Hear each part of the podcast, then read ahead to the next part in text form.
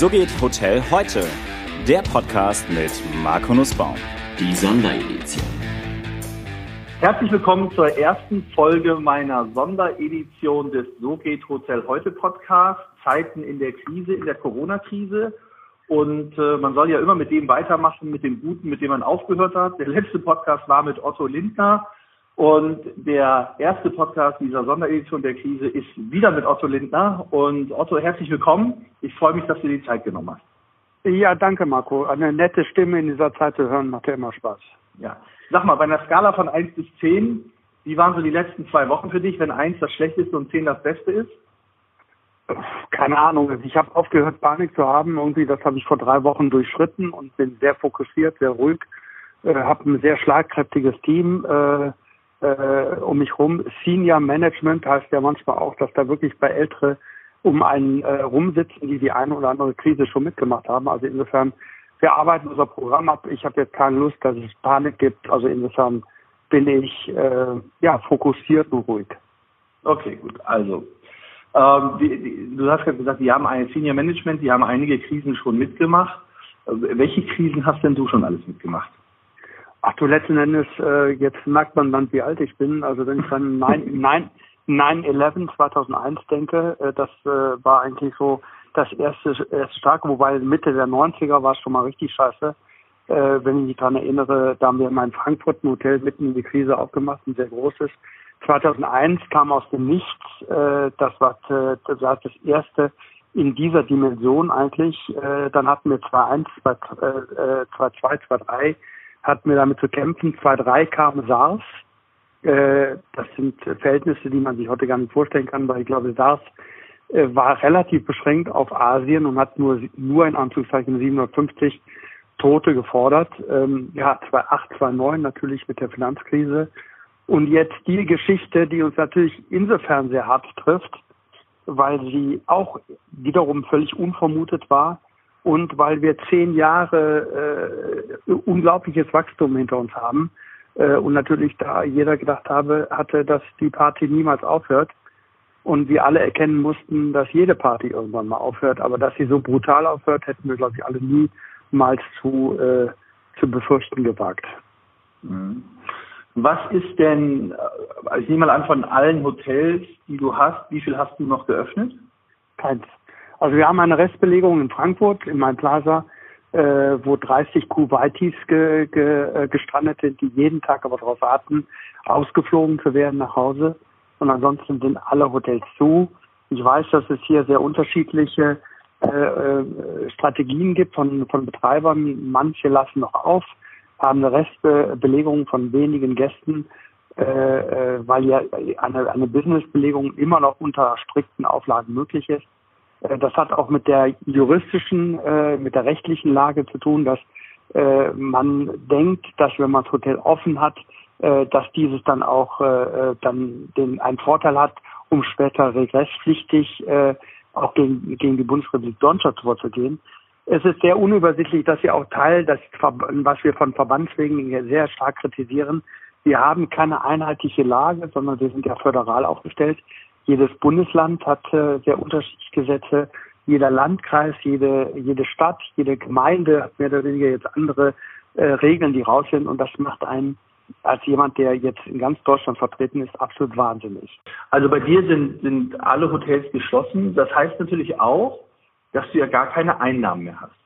Und ja. ähm, die, die, weil ich weiß, ich werde immer viel gefragt von, von vielen Hoteliers und deswegen haben wir den Podcast jetzt auch nochmal als Sonderedition gemacht, weil sie sagen, Mensch, wie gehen denn eigentlich andere Leute mit dieser ganzen Krise um? Was sind denn die Maßnahmen, die du für deine Gesellschaft jetzt getroffen hast, nachdem du wusstest, okay, ich muss die Hotels zumachen und es kommt überhaupt kein Geld mehr rein? Also letzten Endes haben wir uns äh, aus, den, aus den Erfahrungen der letzten Krisen äh, dann natürlich mitgenommen, dass wir sehr schnell und sehr konsequent reagieren müssen. Wir haben das 2003 äh, mit SARS gesehen, wie die Entwicklung war, dass es auch länger gedauert hat. 2003, 2004, 2005 haben letztendlich hier noch Auswirkungen auf die Corona-Krise äh, doch verspürt. Insofern haben wir sehr umfassend und schnell reagiert, indem wir uns wirklich auch entschlossen haben, schon am 19. März weitestgehend alle Häuser zuzumachen. Äh, und das hat sich letztendlich auch als richtig erwiesen, weil die Umsätze dann nur noch verschwindend waren. Und äh, ich, wie gesagt, auch meine, meine Mitarbeiter schützen wollte, dass nicht eine Rest, Hochrisikogruppe als Restbelegung im Hotel übrig bleibt. Das macht da überhaupt keinen Sinn. Also äh, wie, wir haben jetzt fast alle Mitarbeiter in Kurzarbeit, auch sehr viel, also die meisten in 100 Prozent Kurzarbeit.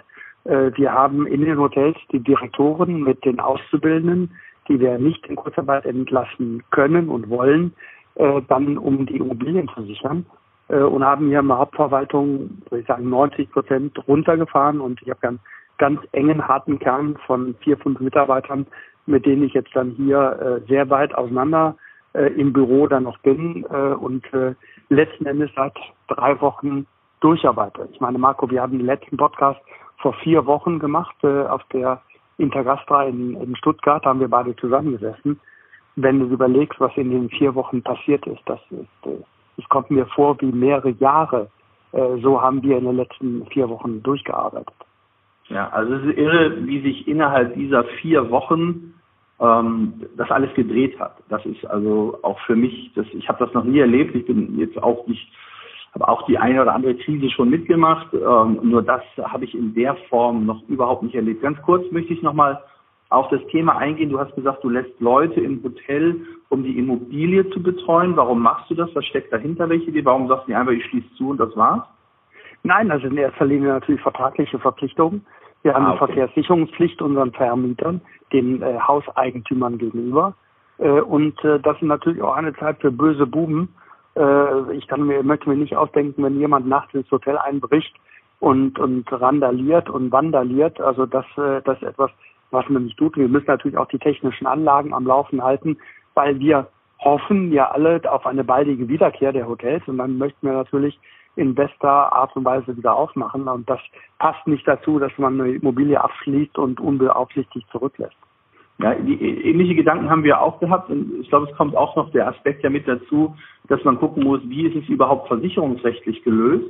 Wenn man jetzt keinen mehr dort hat. Also einmal bin ich mit, äh, stimme ich dir mit zu, dass, dass wir eine Verantwortung der Immobilie gegenüber haben, die wir auch in der Krise aufrechthalten müssen. Und das Zweite ist natürlich, was passiert, wenn diese Immobilie ja nicht bewirtschaftet, nicht bewacht, wenn überhaupt gar keiner da ist und jetzt steigt jemand ein und räumt die ganzen Fernseher raus. Ich meine, in manchen Hotels werden die Fernseher auch rausgeräumt bei laufendem Betrieb, das kriegt keiner mit. Aber in so einer Situation gilt es, glaube ich, auch zu gucken, wie bin ich als Hotel versicherungsrechtlich überhaupt aufgesetzt und aufgestellt. Ja, ja klar, und, aber Marco, äh, ich glaube, es ist überhaupt keine Frage, dass man eine Immobilie nicht unbeaufsichtigt lässt. Das ist äh, egal, mal, unabhängig von irgendwelchen rechtlichen Implikationen äh, und, und Verpflichtungen äh, tut man das einfach nicht. Wir haben ja riesige Werte, äh, die da stehen und da müssen wir drauf aufpassen, ohne Frage. Ja, jetzt hatten wir gerade das Thema Versicherung. Es ist ja momentan unheimlich viel im Gespräch. Zahlt die Versicherung, zahlt die Versicherung nicht? Äh, ist es eine Pandemie? Ist es eine Epidemie? Was sind denn deine Erfahrungen dort? Hast du eine Betriebsausfallversicherung, die den Betriebsausfall finanziert aktuell? Also wir haben eine Betriebsausfallversicherung, haben äh, in, in einigen Häusern sogar das Wort Pandemie in den Regularien drin stehen, sodass oh. das also, äh, sodass das also völlig unstreitig ist, dass das gezahlt wird. Nichtsdestotrotz, das kann man jemand, niemanden auch übel nehmen, äh, äh, ist es äh, ja so, dass jeder probiert, irgendwo seinen Vorteil äh, zu, äh, zu erlangen. So hat es jetzt am, äh, am Freitag eine, ein, einen Vorstoß der bayerischen Landesregierung gegeben mit dem Wirtschaftsminister Aiwanger, der mit der Versicherungswirtschaft ausgehandelt hat, dass aufgrund der unsicheren äh, äh, äh, rechtlichen Lage äh, es sehr schnell geben, äh, Geld geben sollte und man hat sich darauf geeinigt, 15 Prozent auszuzahlen äh, auf die BU-Versicherung äh, das ist allerdings dann sehr schnell wieder einkassiert worden. Das ist eine Möglichkeit, das muss sich jeder für sich selbst überlegen. Aber ist es auf gar keinen Fall, ist es allgemeinverbindlich und mein Ratschlag ist es hier, äh, dieses auf jeden Fall sehr, sehr lange zu überlegen. Wir haben von Seiten des Hotelverbandes hier auf, bei uns äh, in dem Newsletter einen, einen, einen, einen Vertragsrechtsanwalt, der sich auf Versicherungsrecht äh, äh, sehr stark spezialisiert hat, der für unsere Mitglieder eine kostenlose Rechtsberatung durchführt und dann auch auf, äh, auf Erfolgsbasis äh, dann diese Versicherungen im Zweifel durchklagt. Äh, also ich würde jedem empfehlen, sich zunächst mit sehr, seinen sehr spezifischen Verträgen eine Rechtsberatung einzuholen, bevor man vorschnell so etwas äh, unterschreibt äh, wie 15 Prozent Abschlagszahlung und damit ist gut. Das ist sicherlich im allerbesten äh, Sinne gemeint gewesen, um unseren Kollegen äh, sehr schnell äh, Liquidität zu beschaffen. Aber ich glaube, dass der Deal äh, deutlich zum Vorteil der Versicherer ausgeht und zum Nachteil der Versicherten. Ja, das kann ich mir auch vorstellen. Da wird die, wird die Versicherungsbranche wahrscheinlich in die Hände geklatscht haben. Was man allerdings jetzt sieht und was man sehr schön beobachten kann, ist, dass das ja die Vorgehensweise in unserer Branche, wahrscheinlich auch in anderen Branchen ähnlich ist wie mit den Aufladekabeln fürs Handy. Du hast unterschiedlichste Produkte, unterschiedlichste Aufladekabel und ich glaube, nochmal aus den Gesprächen mit den Einzelhoteliers heraus ist es, sollten wir überlegen, ob wir auch auf Verbandsseite nicht einmal hergehen und wirklich nochmal gucken und sagen, was muss alles in so einer Versicherung drin sein. Gerade nach so einer Krise sieht man doch sehr stark, oder während dieser Krise sieht man doch sehr stark, wer hat vielleicht dort gespart, wer hat einen Berater gehabt, der ihn nicht wirklich richtig gut beraten hat und all solche Geschichten. Und ich denke, eine Krise ist auch immer wieder eine Chance und es ist für uns die Chance, als Branche zusammenzurücken und gemeinsam Erfahrungen auszutauschen und auch die optimale Vorgehensweise äh, gemeinsam zu definieren. Das wäre wär schon wichtig. Aber die absolut, absolut einverstanden, Marco. Ich meine jetzt Solidarität und Know-how, das ist ja die Währung, in, in der ein Verband bezahlt, also quasi ja. sich bewährt bei seinen Mitgliedern. Und äh, das ist ja in vielen Bereichen, ob es jetzt OTAs sind, ob es jetzt AGBs sind, ob es jetzt, nur mal um die zwei wichtigsten zu nennen, in vielen Bereichen versuchen wir ja wirklich unser Know-how zu multiplizieren äh, und den Mitgliedern eine Richtschnur an die Hand zu, äh, an die Hand zu geben. Äh, ja, es gibt sehr, sehr unterschiedliche Bereiche. Natürlich sind wir auch personell und äh, auch, auch äh, ja, von der Kapazität her generell äh, limitiert, aber das ist sicherlich ein sehr, sehr gutes Thema. Ich will aber gar nicht sagen, dass jetzt die jetzt noch, lass mich einmal zurückspringen, dass die Versicherer sich jetzt hier in die Hände geklatscht haben. Äh, der Vorschlag von Herrn Albanger äh, war sicherlich allerbestens gemeint. Die Versicherungsgesellschaften, die äh, haben sicherlich auch da nach einer Lösung gesucht. Dass sie nicht passt, liegt in der Betrachtung eines einzelnen Hoteliers, der entscheiden muss, ob er es macht oder nicht. Ähm, man muss aber im Augenblick auch sehen, Marco, es wird, was in den letzten drei Wochen letzten Endes passiert ist, äh, ist ja, da sind ja viele rote Linien überschritten worden von der Politik, die vorher völlig undenkbar gewesen sind. Unter welchem Hochdruck gerade äh, Entscheidungen äh, getroffen werden, Gesetze an einem Tag in der ersten, zweiten, dritten Lesung durch den Bundestag gejagt werden, äh, zwei Tage später im Bundesrat dieses dann genehmigt wird, äh, alles einstimmig. Ich meine, das macht einen sprachlos und, und zutiefst dankbar, äh, dass manchmal natürlich da auch der eine oder andere Schuss daneben geht, ist, ist völlig klar. Mhm. Jetzt haben wir, jetzt haben wir das Thema der Versicherung gehabt, wir haben das Thema der Kurzarbeit gehabt. Das sind ja so die Mechanismen, wo ich als Hotelier heute sagen kann oder als Unternehmer auch, da äh, kann ich ein bisschen was einsparen, da kriege ich Unterstützung. Wie erfährst du denn aktuell die Unterstützung von den Kreditinstituten? Also es wird ja, ja es wurde ja als Bazooka angekündigt momentan. Und äh, ich habe immer gesagt, die Bazooka entpuppt sich eigentlich zu einer Luftpistole oder zu einer Wasserpistole. Was hast du denn für Erfahrungen jetzt mit den Kreditinstituten? Sind die bereit, dich bei der Überbrückung zu unterstützen?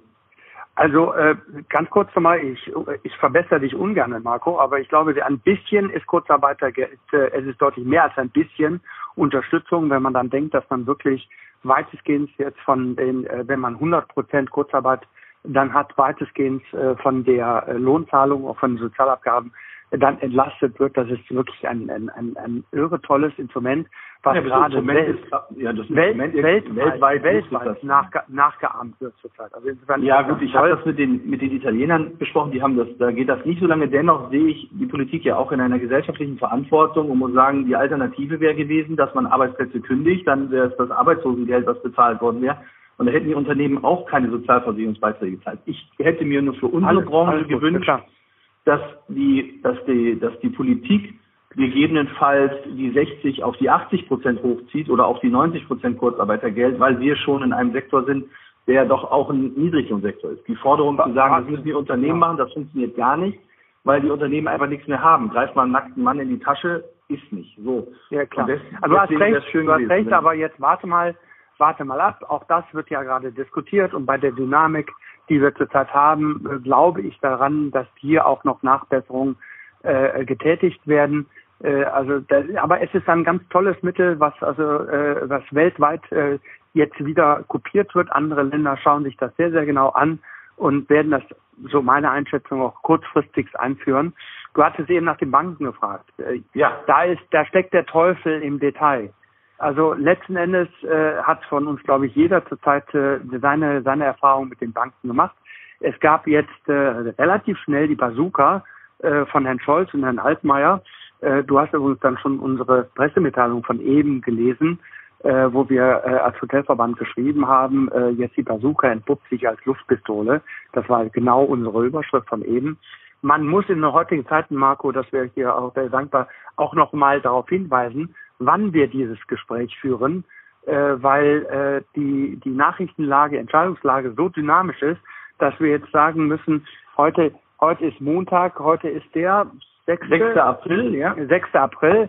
Äh, wir reden um mittags um 14 Uhr miteinander. Also das, das muss man heutzutage dazu sagen, weil morgen die Welt schon in Teilbereichen wieder komplett anders aussehen kann, was Entscheidungen anbelangt. Klar, Frau Aber Merkel geht um halb fünf vor die Presse wieder und wird uns verkünden, ob die Ausgangssperre bleibt oder nicht. Ja? Sie wird sich sicherlich anders halten, was Herr Kurz, Bundeskanzler in Österreich, eben äh, verkündet hat. Ähm, das heißt also in Österreich die äh, touristische Nutzung von Hotels wohl erst Mitte Mai wieder hochfährt äh, was echt, echt scheiß, scheiß spät ist. Aber es ist, äh, es ist so, wie es ist. Damit müssen wir umgehen. Das werden wir nicht ändern können. Nur, du hast über Banken gesprochen. Die Bazooka wirkt. Er hat sofort gewirkt bei den Solo-Selbstständigen, bei den Kleinen, äh, die Geld bekommen haben, 9.000, 15.000, 25.000. Das ist auch sehr, relativ schnell ausgezahlt worden. Da hat man aber dann in der Regel unter zehn Mitarbeitern gehabt. Äh, die Bazooka ist oben angekommen durch die 1,8 Millionen Euro, äh, Milliarden Euro bei äh, der TUI. Äh, und äh, die anderen werden, die anderen großen Reiseunternehmen werden sehr sukzessive sicherlich nachgezogen. Man redet über eine Teilverstaatlichung oder Ganzverstaatlichung von der Lufthansa. Das heißt, um es mal plakativ zu sagen, äh, oben und unten haben sie äh, haben sie es nachgebessert.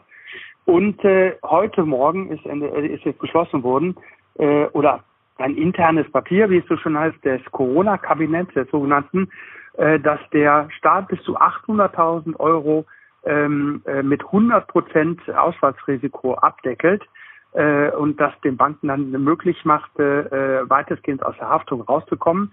Das ist allerdings dann bei Firmen 11 bis 49 Mitarbeiter 500.000, über 50 sind es 800.000. Das Darlehen ist jetzt auf zehn Jahre begrenzt und äh, zwei soll zwei Jahre tilgungsfrei sein. Also das heißt, hier wurde in dem Bereich äh, bis äh, 50 Mitarbeiter äh, etwas getan, über 50 auch getan, aber diese sogenannte Mittelstandslücke klafft ja nach wie vor.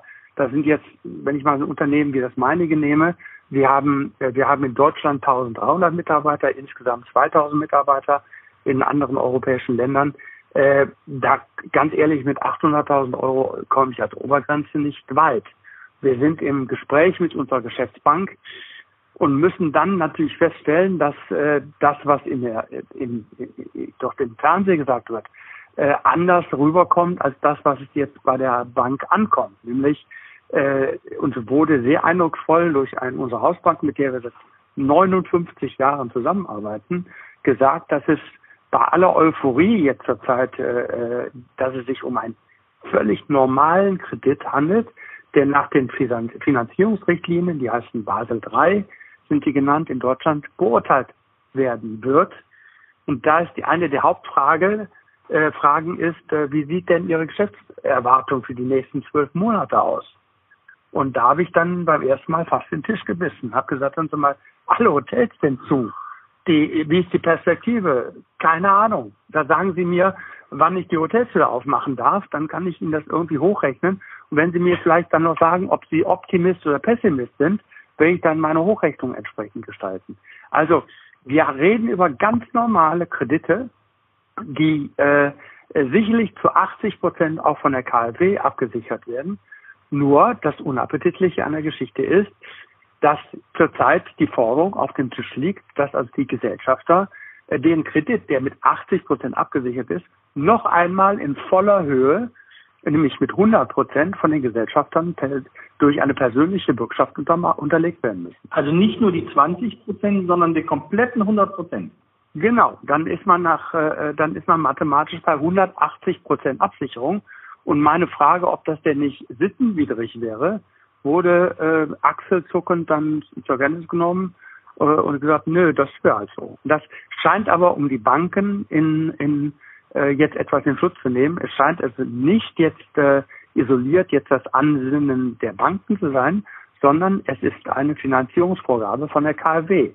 Und hier ist die Politik gefordert, dass die Bazooka wirklich nicht Luftpistole wird, sondern hier muss der Topf weiter aufgemacht werden, äh, dass also jetzt letzten Endes nicht alle Eigentümer äh, sich komplett verschulden über, über Jahrzehnte, Familienunternehmen, äh, sondern dass jetzt hier quasi wie an anderer Fälle, Fälle auch verlorene Zuschüsse gegeben werden, äh, weil ansonsten äh, stellt sich natürlich irgendwann die Frage für viele von uns, äh, habe ich Lust, jetzt die nächsten 10, 20 Jahre meines Lebens äh, dafür zu arbeiten, um, um die, um die, äh, diese, diese äh, Schulden zurückzubezahlen. Klar, dann wird die Liquiditätskrise zur Schuldenkrise. So. Genau. Und ähm, das sehe ich, sehe ich ähnlich. Das ist für viele ja kaum zu schaffen, das wieder aufzuholen. Die, die Frage, die an mich immer gestellt ist, was glaubst du denn, Marco, wann das Geschäft wieder losgeht? Und also ich muss ganz ehrlich sagen, das Jahr ist, das Jahr werden wir gar nichts mehr aufholen. Ist meine persönliche Meinung. Dann werden wir 2021 haben und uns einigermaßen erholen müssen. Und 2022 fangen wir mit den Rückzahlungen an und 2023 also da siehst du, wie schnell Sachen jetzt vorbeigehen. Wie siehst du das denn? Wann glaubst du denn, wann das Geschäft wieder auf ein Niveau von 2019 kommen wird? Boah, Marco, äh, Glauben habe ich mal gelernt, tust in der Kirche und nicht im Geschäft. Also äh ich glaube, man tut sich, äh, man gut, tut gut daran, letzten Endes in Szenarien zu denken und sollte das äh, jetzt immer äh, mit, mit, mit verschiedenen äh, äh, Alternativen belegen, äh, es, es, ich glaube, es ist relativ klar für uns alle, dass wir im Mai äh, die Hotels wieder öffnen dürfen, dass es so etwas äh, wie eine Lockerung des Reiseverbots allerdings unter sehr strikten Auflagen geben wird. Ich glaube daran, dass es dass Tourismus, äh, inländischer Tourismus, Tourismus in Deutschland Tourismus, dass der, dass der als erstes zurückkommen wird, weil viele, äh, die jetzt gefangen sind über Wochen, Monate, einen, einen Drang haben, mal irgendwo anders hinzufahren. Das heißt Nord, Ostsee, äh, Bayerischer Wald, äh, äh, das auch ruhig dann unsere holländischen Freunde. Äh, das glaube ich, dass das zurückkommen wird, aber nicht in der Stärke, wie wir es letztendlich äh, äh in einem normalen Jahr hätten erwarten können. Was schwierig sein wird, ist der Businessbereich, äh, weil hier wird es sehr schade Auflagen geben. Hier gibt es ja auch schon erste äh, Ideen, erste äh, Szenarien, wie auch Hotelgruppen, wie auch äh, Meistnachfrager zum Beispiel diese beurteilen, dass man mit einem Mindestabstand äh, an, an jetzt äh, Tagung machen kann, dass wir keine Buffets haben, sondern Tellergerichte dort servieren, dass Mundschutz äh, ein, ein Thema sein wird, was sich also auch in solche äh, Formate hineinzieht. Also es wird äh, eine stufenweise Aktivierung jetzt der Wirtschaft geben, äh, weil ansonsten auch die Auswirkungen äh, nicht mehr, überhaupt nicht mehr abschätzbar wären. Äh, insofern ähm, glaube ich wie du, dass der Effekt in 2020 brutal sein wird. Das Jahr ist verloren, aus meiner Sicht. Es wird keine Großveranstaltung geben in diesem Jahr. Äh, ich jetzt, man möge es mir nachsehen, ich halte es für ausgeschlossen, dass so etwas wie ein Oktoberfest stattfinden wird äh, dieses Jahr. Äh, ich glaube nicht, dass Rock am Ring stattfinden wird. Da bin ich selber Leidtragender mit, mit vielen Betten, die wir doch da haben am Nürburgring. Äh, aber das sind ja genau diese Formate, äh, die wie Ischgl ja zu der Verbreitung dieses Virus geführt hat. Mhm. Jetzt haben wir, jetzt haben wir sehr schön das Thema der Kurzarbeit besprochen, Versicherung, KfW. der größte Batzen, den wir haben, auch im Hotelbereich, sind ja auch die Mieten. Äh, was wir von den Hotels, die wir anbieten, wenn sie jetzt nicht im Eigentum sind und ich Zins und Tilgung zahlen muss, wohl dem, der die abbezahlt hat, aber das werden die wenigsten sein. Ähm, wie viele unterschiedliche Vermieter hast du denn in deinen Hotels? Wir haben 33 Häuser und haben 33 Vermieter. Also nicht ganz. Also wir haben einen, einen Vermieter mit zwei Häusern. Also okay, ich habe eine Mutter, die mehrere Projekte, äh, mehrere äh, Immobilien hat ähm, letzten Endes aber auch dann äh, das komplett voneinander getrennt. Also dann lass mich mal ungefähr 30 Vermieter haben, äh, mit denen ich jetzt alle einzeln rede. Macht auch nicht immer Spaß, immer zur ja. Zeit. Wie ist denn die Stimmung bei denen jetzt gerade so? Also grundsätzlich, äh, es gibt natürlich immer einige, die, äh, mit denen man sich vorher nicht so richtig gut verstanden hat. Das wird jetzt durch so eine Krise auch nicht besser. Äh, aber grundsätzlich äh, muss ich sagen, dass man sehr verständnisvoll ist man schreibt sich immer doofe Briefe hin und her. Ich habe geschrieben, es gibt keine Miete mehr. Dann kriege ich einen Brief zurück, sage, ich muss die Miete aber bezahlen. Äh, und dann steht da immer der letzte Satz, äh, lass, lass uns uns mal telefonieren. Und das tue ich im Augenblick den ganzen Tag, äh, dass ich mit den Vermietern telefoniere und die sagen dann nochmal, dass sie also Anspruch auf die Miete haben. Dann sage ich, dass ich die Rechtsauffassung nicht teile. Und weil jeder einen Rechtsanwalt hat, der äh, einem natürlich sagt, wenn ich vermieterfreundlichen Rechtsanwalt habe, sagt er mir das. Äh, meine Rechtsanwälte sagen was anderes. Aber das kann ja nicht der Sinn und Zweck sein, dass wir eine ABM-Maßnahme für Rechtsanwälte produzieren, die gegeneinander Krieg führen. Das ist jedem Mieter und jedem Vermieter, glaube ich, klar, äh, sodass also letzten Endes man sich im Augenblick immer vertagt, sagt, lass uns mal ein, zwei Wochen warten äh, wie dann auch die äh, Lage ist, äh, äh, ob es Staatshilfe gibt, ob es Kredite gibt, äh, wie, wann jetzt die Wiedereröffnung geplant ist. Und letzter Konsequenz, Marco, glaube ich, dass das Ganze immer über eine partnerschaftliche Lösung gehen wird. Das heißt, der Vermieter muss was geben, die Bank muss was geben, äh, wie, der Staat muss sicherlich etwas geben und wir als Mieter müssen natürlich auch äh, geben. In welchem Verhältnis das sein wird, ist sicherlich von äh, Vertrag zu Vertrag unterschiedlich, von Betroffenheit zu Betroffenheit unterschiedlich.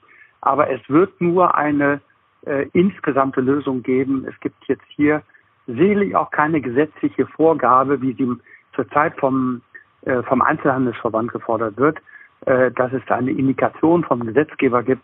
Ich glaube, das wird zu schwierig. Mhm. Also ich würde mir auch wünschen, dass zumindest ein bisschen mehr das einheitlich geregelt ist. Wir haben auch ja die Hotels und eins wurde aufgrund behördlicher Anordnung zugemacht. Äh, die, die anderen dürfen keine touristischen Gäste mehr beherbergen. Das ist alles ein bisschen blöd, korreliert nicht unbedingt mit dem, was in den Pachtverträgen steht. Also darum ist der Ansatz, solidarisch äh, eine gemeinsame Lösung zu finden, sicherlich der beste äh, mit dem mit dem Vermieter. Also, aber ja, ansonsten werden die Anwaltskanzleien wahnsinnig viel Geld verdienen am Ende des Tages. So, und da gibt es jetzt interessante Modelle. Ich meine, ihr kann jetzt das Einfachste wäre natürlich zu sagen, du kriegst jetzt irgendwie für ein oder zwei Monate keine Miete. Äh, das wäre jetzt, äh, das, ist aber zu einfach. Das wird so nicht gelingen, sondern man kann darüber nachdenken, ob man die äh, Miet- oder Pachtzeiten verlängert zum Beispiel, ob man eine Variable einführt, ob man für einen gewissen Zeitraum ein Profit-Sharing vereinbart und so weiter und so fort. Also hier ja, gibt es sehr ja. viele unterschiedliche Ideen. Ja, ich, ich, da ist, da sollten wir vielleicht auch nochmal gucken von Verbandsseite her, dass man nochmal so ein Think Tank oder irgendetwas macht, denn da sind so viele unterschiedliche Mechanismen.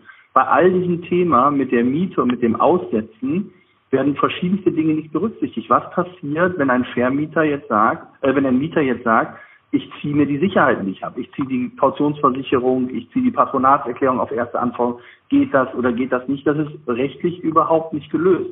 Und das nächste ist, da kann ich die Vermieterseite auch verstehen, zu sagen, na klar, ich stunde jetzt die Mieten, aber was passiert denn, wenn ich die Mieten, wenn ich jetzt drei, vier Monatsmieten stunde und der Laden geht trotzdem in die Insolvenz, dann habe ich, ja, welche Stellenwert hat dann meine Miete? Also ich glaube, und da, da bin ich dann komplett bei dir, das funktioniert nur im individuellen Dialog mit den einzelnen Vermietern und zu gucken, wie können wir das am besten lösen. Denn da sind so viele Imponderabilien drinne, die ich heute auch aufgrund der Dynamik der Ereignisse überhaupt nicht absehen kann, was da passiert. Also Nochmal, Marco, wir sind, wir sind seit drei Wochen in der Krise. Drei mhm. Wochen. Wir sind seit zwei Wochen jetzt in der, in der zweiten Woche im Lockdown, seit drei Wochen in der Krise.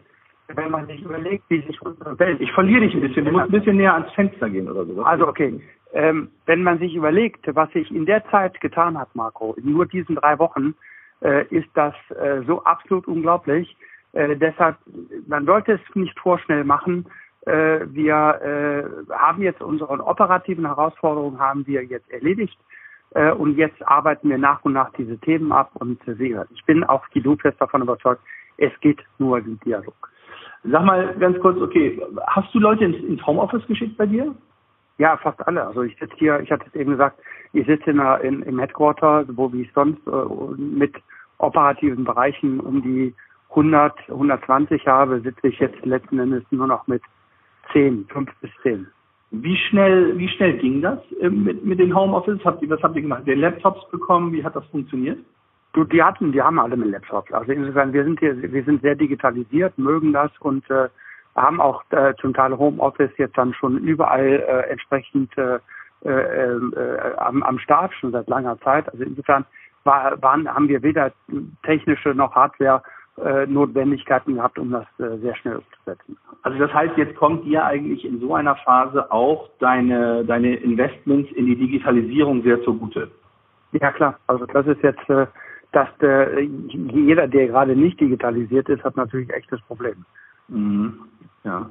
ja, das ist spannend. Und sag mal, wie siehst du jetzt die, die Chancen? Also wir haben ja auch, jetzt haben wir ein bisschen über die Kostenseite gesprochen, aber wir kriegen ja auch noch Umsätze rein oder keine Umsätze mehr rein. Manche Umsätze, die drinne waren, waren nicht stornierbare Raten, äh, gerade auch von den OTAs. Wie siehst du die, die Hotels aus dieser Krise herauskommt in der Positionierung mit den OTAs? Was glaubst du, wird das, wird das weiter das Machtgefüge zu, auf, auf Seiten der OTAs gehen oder hat die Hotellerie jetzt eine Chance, vielleicht das neu zu bewerten, neu zu gestalten, äh, um da wieder auf Augenhöhe zu sein? Wie, wie siehst du das Thema? Diese alte Erkenntnis in der Krise, in der Not erkennst du, wer deine Freunde sind. Und äh, äh, du erkennst im Umkehrschluss natürlich auch, wer nicht deine Freunde sind. Ich meine, die Nummer von, äh, die, die Geschichte von, äh, von Booking, jetzt äh, den, den äh, äh, Force Majeure, äh, jetzt die höhere Gewalt aktiv zu schalten und äh, darüber dann äh, äh die, äh, die, das Geld, äh, also nicht stornierbare Raten dann also entschädigungslos auch zurückzufordern, äh, auch die Kreditkarten von denen, äh, die äh, umzustellen, dass die quasi erst nach Abreise belastet werden dürfen, das sind natürlich echte Fouls. Und das ist wiederum da, wo wir als Hotelverband äh, sehr stark hinterher sind und äh, dafür sorgen, dass das natürlich auch bei, der, bei einer Wettbewerbsbehörde in Brüssel gemeldet wird und auch genauer un, unter Lupe genommen wird. Also ich finde, äh, die, das Verhalten äh, der OTAs äh, in der Krise finde ich, äh, finde ich nicht gut, ähm, weil ich äh, letzten Endes davon ausgehen muss, äh, dass äh, die einseitig ihren Vorteil im Kopf haben. Und ich hätte es nicht gedacht, Marco, dass das mir jemals in meinem Leben passiert, aber ich äh, möchte da Airbnb loben, die nachdem die am Anfang genau den gleichen Fehler gemacht haben, nämlich alle Reservierungen entschädigungsfrei dann rausgenommen haben, äh, gab es einen, einen, einen vehementen, äh, äh, einen, einen vehementen äh, Shitstorm äh, der Vermieter und dann hat äh, danach hat dann äh, Airbnb sehr viel Geld rausgepackt, um wenigstens einen Teil zu entschädigen und hat sich da wirklich groß und partnerschaftlich präsentiert. Das würde ich mir natürlich auch von den OTAs wünschen, dass sie jetzt aus der Krise rauskommen und sagen, pass mal auf, dann haben wir nicht mehr die 20 Prozent von Booking, sondern vielleicht nur noch 5 Prozent oder 8 Prozent. Und ich helfe jetzt der Industrie, von der ich sehr gut lebe, wieder, wieder in den Sattel. Ja, das wird natürlich ein großer Dialog werden. A, Airbnb hat 250 Millionen ausgeschüttet und wenn man genau, sich die Entwicklung ja. des Aktienkurses von Booking anguckt, dann äh, im Tagesverlauf an einigen Stellen hat sich der Börsenwert, die Kapitalisierung fast halbiert.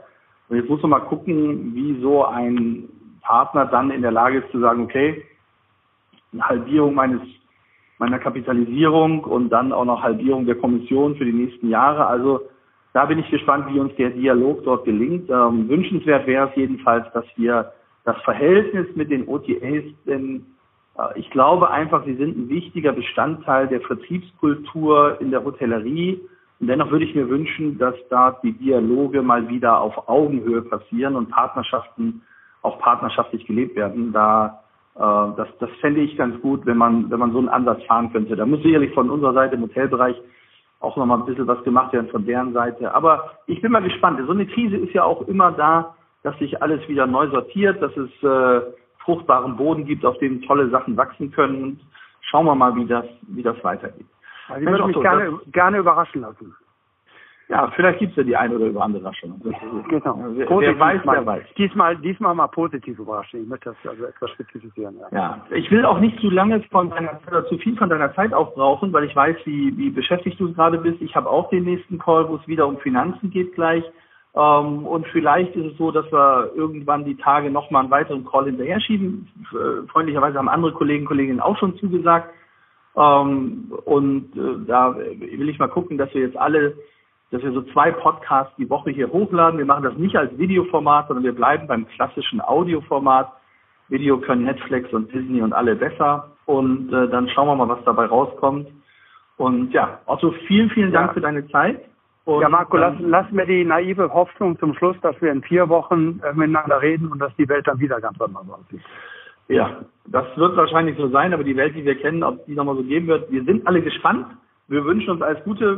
Bleib du gesund. Bleib, ich wünsche unseren Hörern, dass sie gesund bleiben und dann hoffentlich auch bald. Alles Gute. Danke, Marco. Ciao. Danke dir auch. Ciao.